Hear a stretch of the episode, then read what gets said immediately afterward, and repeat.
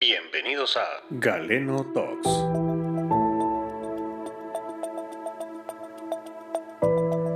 Buenos días, buenas tardes, buenas noches, bienvenidos a Galeno Talks, un podcast en el que abordamos temas médicos en palabras sencillas. Mi nombre es Minor y mi compañero Luis Fer se encuentra de descanso el día de hoy. Hoy en Galeno Talks vamos a hablar de un tema que me parece interesantísimo y que creo que vale la pena que abordemos con detalle.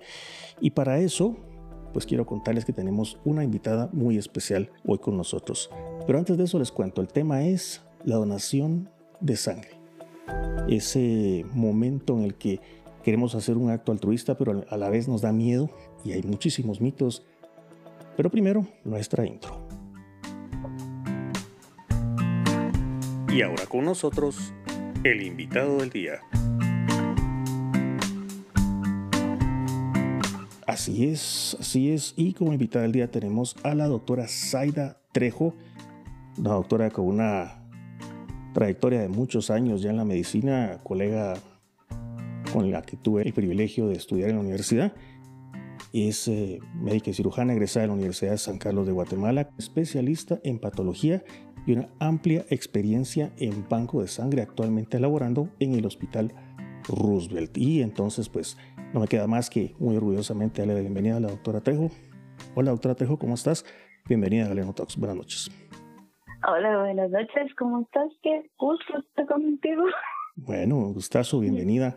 La verdad es que es un honor tenerte por acá y, pues que no solo el, la, la amistad, sino después de muchísimos años, hoy, pues como especialista, escuchar tu expertise en, en este tema tan interesante que vamos a abordar hoy. Gracias, gracias. Y sí, la verdad que sí, es un tema tanto interesante que a veces no, no se toca mucho en la carrera. Exactamente, esa es una cosa muy, muy importante. Nosotros hablamos eh, en la carrera, pues aprendemos de los tipos, eh, los tipos de sangre, aprendemos respecto a que en algún momento van a ser necesarias las donaciones, inclusive ya cuando estamos ejerciendo en nuestras prácticas solicitamos esas donaciones, pero no nos damos cuenta del proceso, no nos damos cuenta de lo que atraviesan las personas que se les está solicitando la sangre, lo que atraviesan las personas que la van a donar, pues es un proceso del que nos gustaría que nos, nos contaras hoy.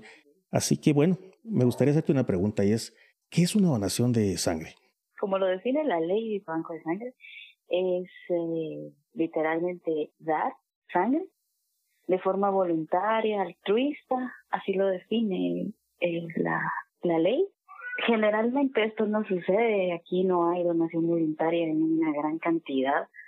Nosotros tenemos menos de 10% de donación voluntaria y un 90, 90 y algo por ciento de donación por reposición, que es como tú dices, ¿verdad? La familia que le piden porque el paciente está ingresado y lo van a operar y tienen que pasar por todo ese proceso de, de venir y buscar quién les haga favor de donar. Wow, menos del 10%. Sí. Este es un número bastante bajo, ¿eh? Sí. Pues sí, generalmente es así en los hospitales de, los hospitales de referencia, más que todo, ¿verdad? Roosevelt, San Juan, creo que incluso X no tiene tanta donación voluntaria. Y es, me imagino, que un número tan bajo de donación voluntaria impacta en el um, pool que se pueda tener en algún momento de reserva en un banco, ¿no? Eh, sí, no, porque igual como generalmente lo que pasa es eso, que la familia tiene que reponer la sangre, entonces siempre hay un cierto nivel de abastecimiento en todos los bancos, porque hay, por ejemplo, consultas externas que no van a ingresar al paciente, no tiene donadores. Ahora, aquí estamos hablando en el contexto eh, de, um, digamos, de procedimientos selectivos, ¿no? Procedimientos selectivos, eh, para quienes nos escuchan, cuando hablamos de procedimientos selectivos, son estos procedimientos que se programan con anticipación. Son estos procedimientos que no, no aparecen súbitamente como en, una, como en una emergencia, que pues por definición es algo que pone en peligro la vida de una persona. Pero eh, me imagino, eh, doctora, que cuando estamos ante una emergencia, el número de unidades que se utilizan es altísimo.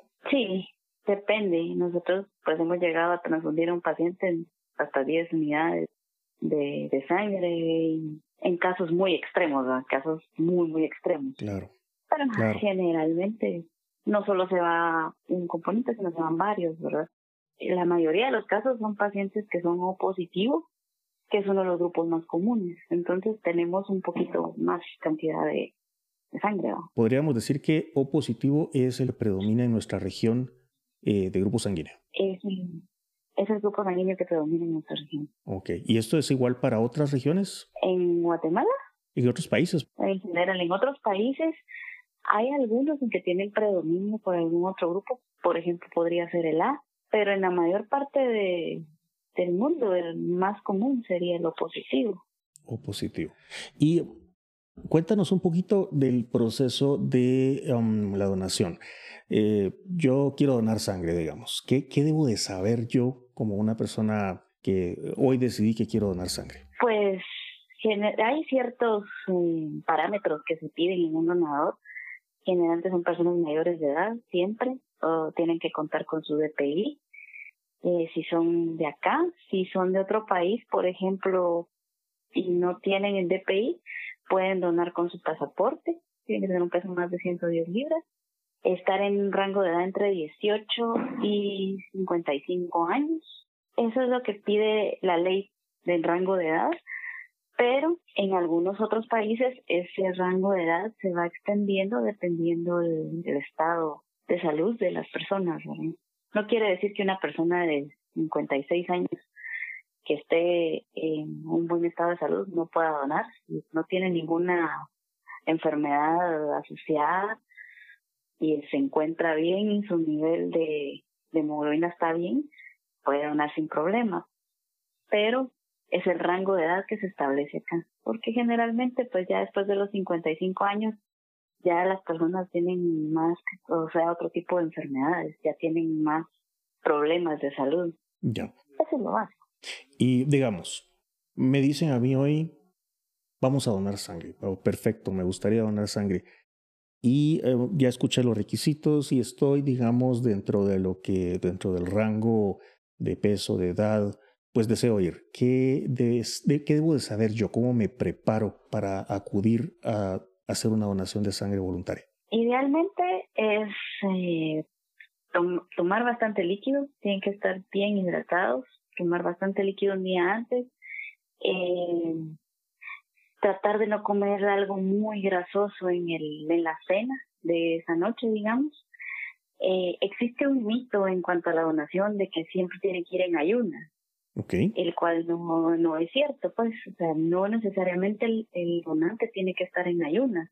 De hecho, no se recomienda que esté en ayuno prolongado, por lo menos. Pueden comer fruta para antes del desayuno, para antes de ir a donar.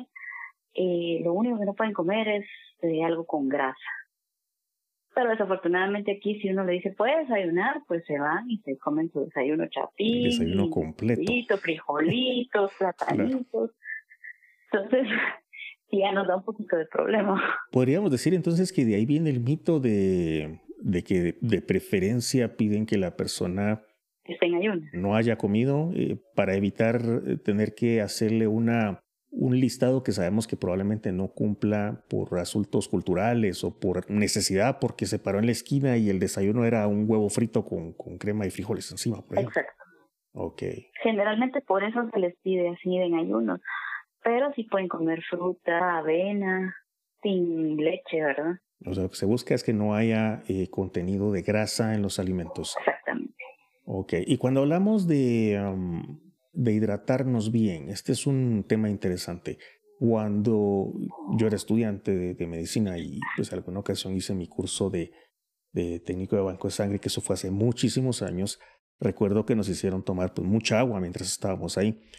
Pero ¿cómo, cómo, ¿cómo hago yo en este momento si quiero explicarle a alguien o cualquier persona que nos está escuchando quisiera prepararse para ir a donar sangre y escucha esto y dice, bueno, no, yo ya escuché cuáles son los requisitos, y sé que puedo desayunarme una manzana, puedo desayunar fruta. Eh, ¿Cómo me preparo? Si está acostumbrado, digamos, a tomar la cantidad de dos litros, digamos, idealmente se les pide que se tomen más o menos medio litro antes de, de entrar ya a donar y más lo que ya ha tomado en el transcurso del, del proceso. Del tiempo de, antes de llegar. Y cuéntanos un poco por qué eh, solicitan esta hidratación. ¿Qué, qué fin tiene? Porque, eh, pues obviamente cuando uno está deshidratado o que no ha tomado suficiente agua, el flujo sanguíneo es más lento. Entonces se tarda mucho en llenar una bolsa. Que también la gente cree que sacamos litros y pues no, ¿verdad? Está entre 450 y 500 ml lo que se saca de sangre en, total. Sí, es una cantidad bastante pequeña que no debería de impactar en la circulación de manera, eh, pues, en una persona sana, ¿verdad? Y hablemos de mitos, porque a, mí me gusta mucho eh, esto de los, de los mitos y, y, de tratar de, pues, de transmitir eh, un conocimiento un poco más apropiado, ¿verdad? Y hablamos de un mito, y es el mito del ayuno. Me, me parece interesantísimo porque es algo que todos debemos de saber. Y también eh, de la hidratación, por ejemplo. Eh, pero ¿qué otros mitos conoces? Por ejemplo, yo he escuchado, la gente dice que sale muy débil y que puede desmayarse inmediatamente al salir de una donación por la pérdida de sangre. Entonces, ¿tú qué nos puedes hablar al respecto? Sí, es cierto. También para eso es que sirve que estén bien hidratados y evitar el ayuno prolongado, porque sucede cuando la persona pues tiene un ayuno prolongado, pongamos no a las seis, siete de la noche, eh, llegó a donar, porque pasaba mucho antes que los donantes llegaran a las tres de la mañana.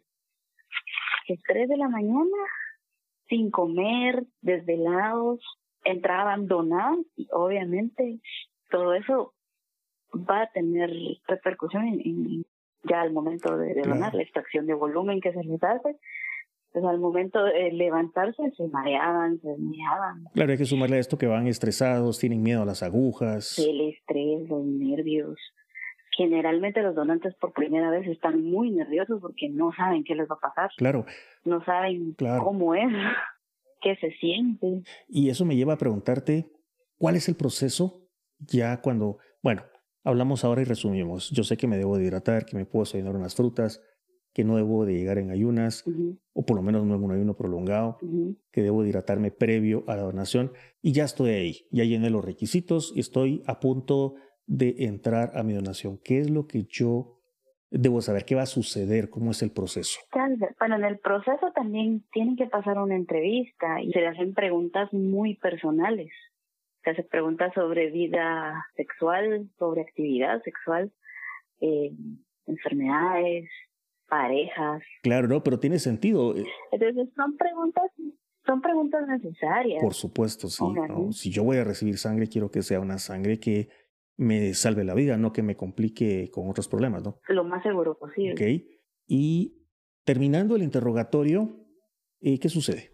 Termina la entrevista, este toman, depende, hay bancos de sangre, yo he tenido la experiencia de donar en tres bancos, en el Roosevelt obviamente, eh, he donado en el Moscoso y en el Ix, en, tanto en el Ix como en el Moscoso, toman pruebas y hacen pruebas rápidas antes de pasar a donar.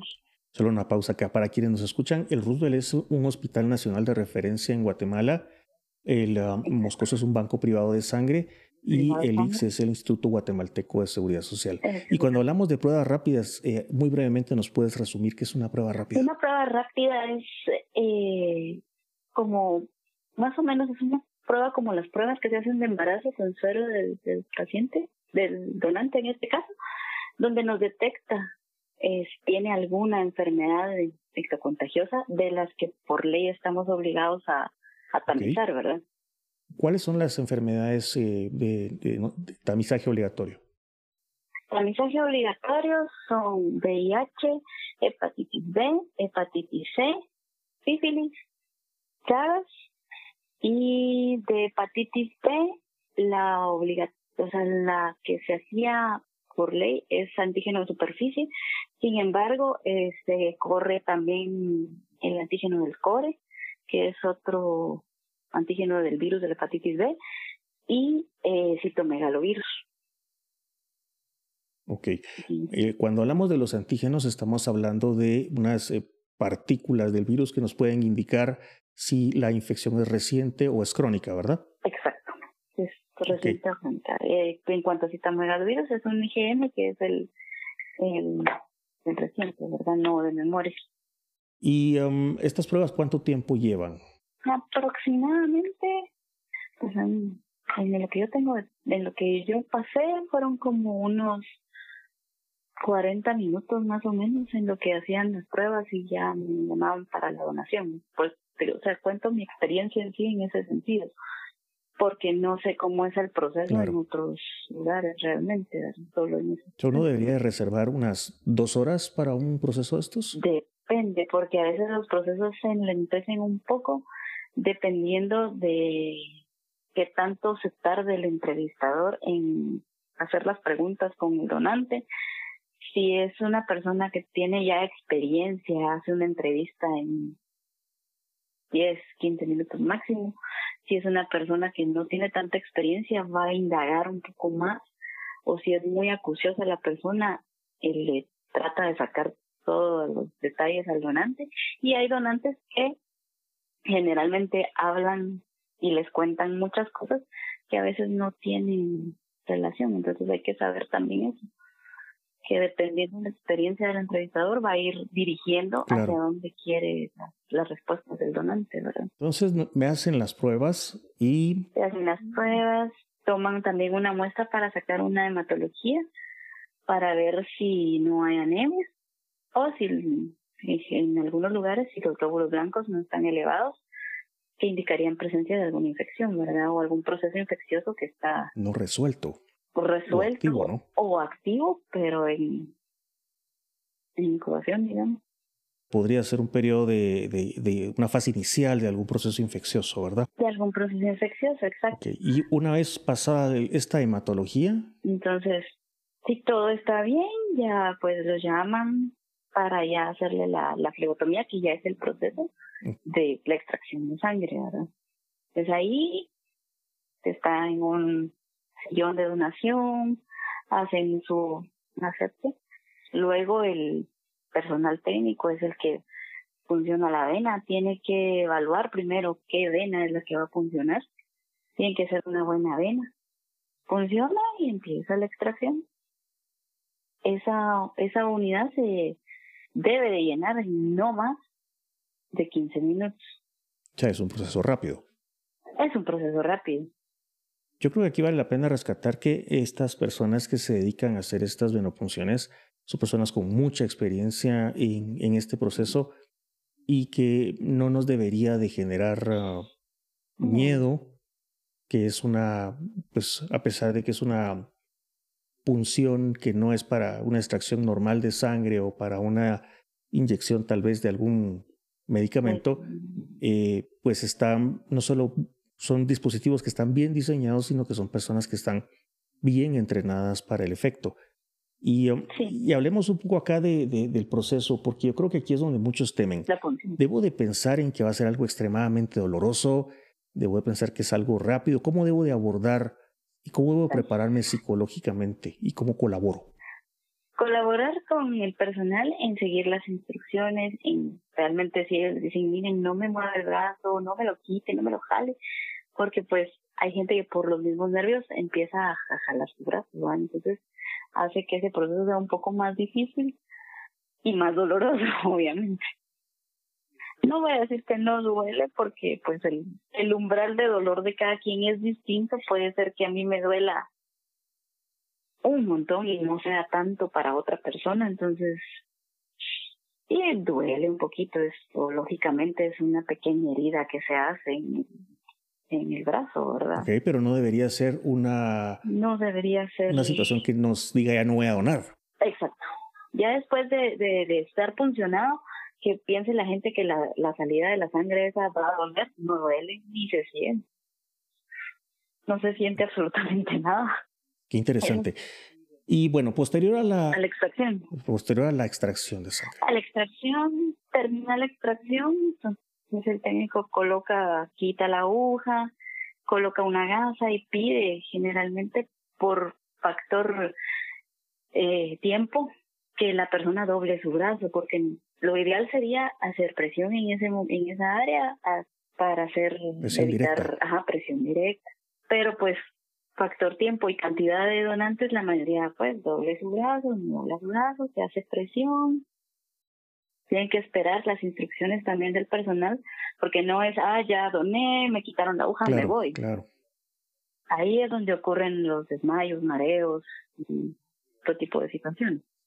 Digamos que hay un periodo de observación posterior de observación posterior a la extracción, más o menos varía en 10 minutos máximo, 15, varía de acuerdo al, al a cómo a cómo se comportó el donante en ese proceso, porque si si fue una donación que no fue tan rápida y fue muy lenta y se tardó más de 15 minutos o casi los 15 minutos, sí se queda en observación un poquito más para evitar que haya alguna complicación posterior, ¿verdad? Claro, muy interesante. Y aquí hay una cosa que yo creo que no todos, no todos sabemos y que es muy bueno que lo platiquemos y es una donación de sangre salva vidas. No necesariamente va a salvar una sola vida. Puede, puede impactar positivamente en varias personas o en una persona. Y es que pues la sangre tiene distintos componentes. ¿Nos puedes hablar muy brevemente de esto? Con una unidad de sangre, pues nosotros extraemos, podemos extraer cuatro componentes.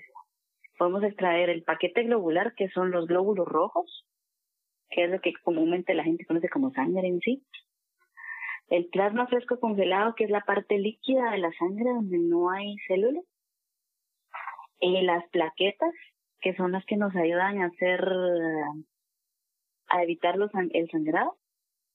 Se podemos extraer plaquetas y de este plasma que se saca se congela y se hace otro proceso para descongelarlo y hacer lo que se llama crioprecipitado, que también contiene factores de coagulación que pueden ayudar al en algunos casos especiales, por ejemplo, en los hemofílicos, si no hay factor 8, podemos usar los crioprecipitados.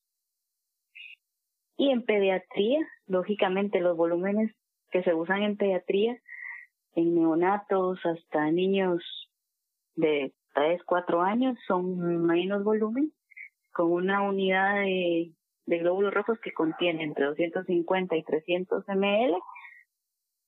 Se pueden salvar entre 10, 15 neonatos, 4, 5 niños que pesen menos de 10 kilos. Imaginemos eso. Una sola donación puede impactar en 10 vidas de niños o en cuatro adultos probablemente. Eh, realmente esto nos debería de abrir los ojos con respecto al tema de que únicamente el 10% de las donaciones son donaciones eh, voluntarias, altruistas, el otro 90% pues va a ser ah, por, ah, por demanda, por necesidad para poder realizar algún procedimiento.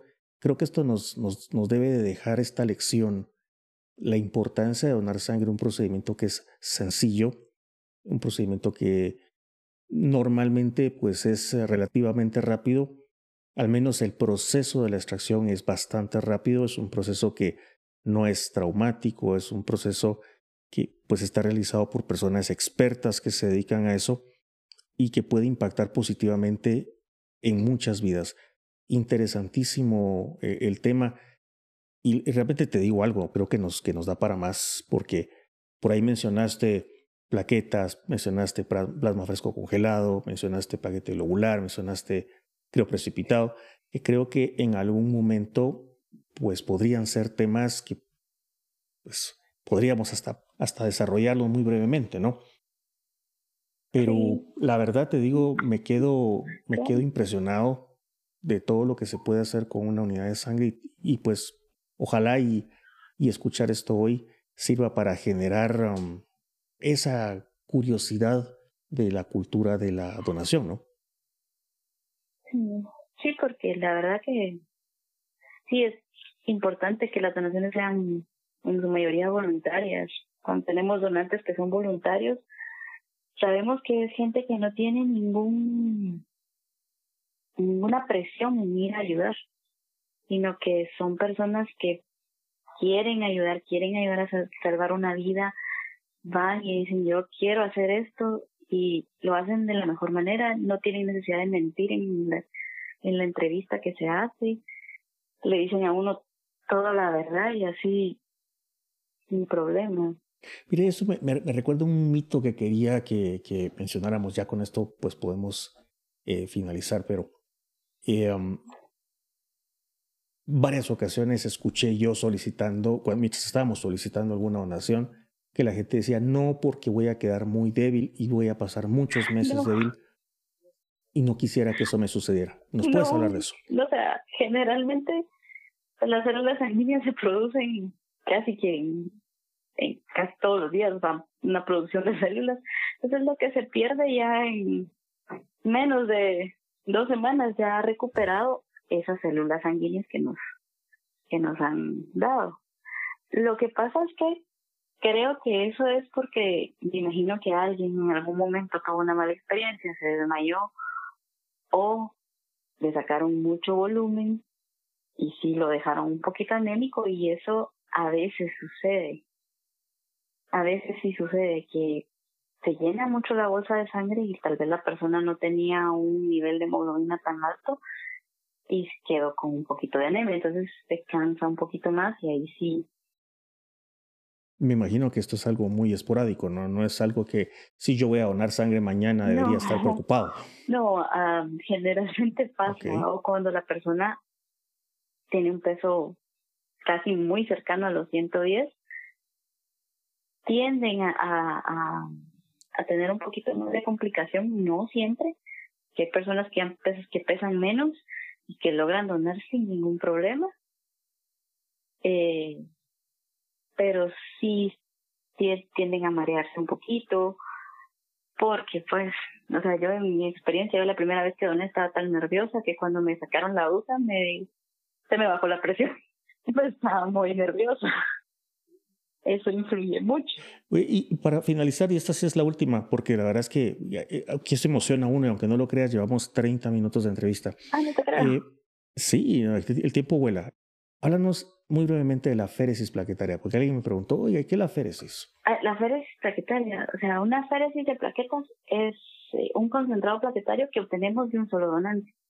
Para este tipo de donación también se requieren ciertos parámetros poquito más estrictos, que aquí ya involucramos eh, por la máquina que nosotros utilizamos, tiene un lector óptico y si el paciente tiene elevados los triglicéridos y colesterol muy elevados, no nos permite ver bien, eh, el lector no permite diferenciar más o menos dónde están las plaquetas para sacarlas por la cantidad de, de, de grasita que hay, ¿verdad?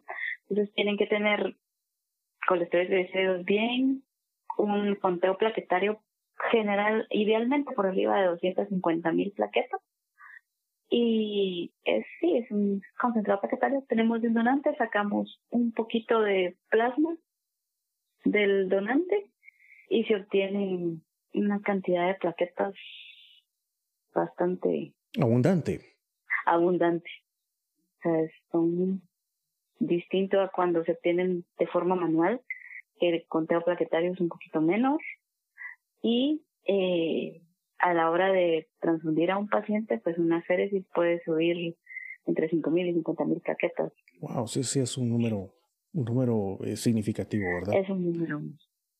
Sobre todo en un estado de emergencia, en alguien que está eh, con, con plaquetopenia o trombocitopenia, ¿verdad? bueno.